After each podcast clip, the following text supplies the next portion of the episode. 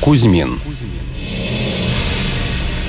Небольшое село Кузьмин, первое упоминание о котором приходится на 1650 год, знаменито тем, что здесь родился и жил герой Советского Союза Иван Солтес. Родился он в 1923 году и был единственным ребенком в семье. Когда пришла Великая Отечественная война, Ивану еще не исполнилось 18 лет, и в армию его не призвали – После того, как село Кузьмин заняли оккупанты, молодежь согнали на принудительные работы строить дорогу. Иван сбежал из-под охраны и вступил в ряды подпольщиков Каменской подпольной организации Якова Алексеевича Кучерова. В 1944 году советские войска освободили село Кузьмин, и всего через несколько дней Иван стал солдатом.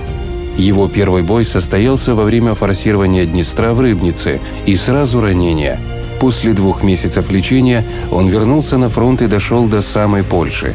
Там, в феврале 45 -го года, Иван повторил подвиг Александра Матросова и закрыл своим телом амбразуру вражеского дзота, пожертвовав собой, но выполнив боевую задачу.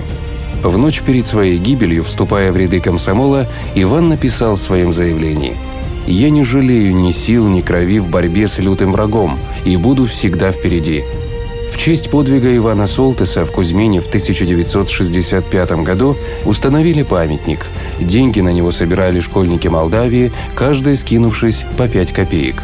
С личностью Солтеса связано несколько неточностей. Некоторые историки ошибочно приписывают ему молдавскую национальность и называют ионом. Даже на его родном доме, ставшем музеем, на памятной табличке написано – Здесь в 1923 году родился герой Советского Союза Ион Солтес. На самом деле Солтес был украинцем, писал и разговаривал на украинском языке.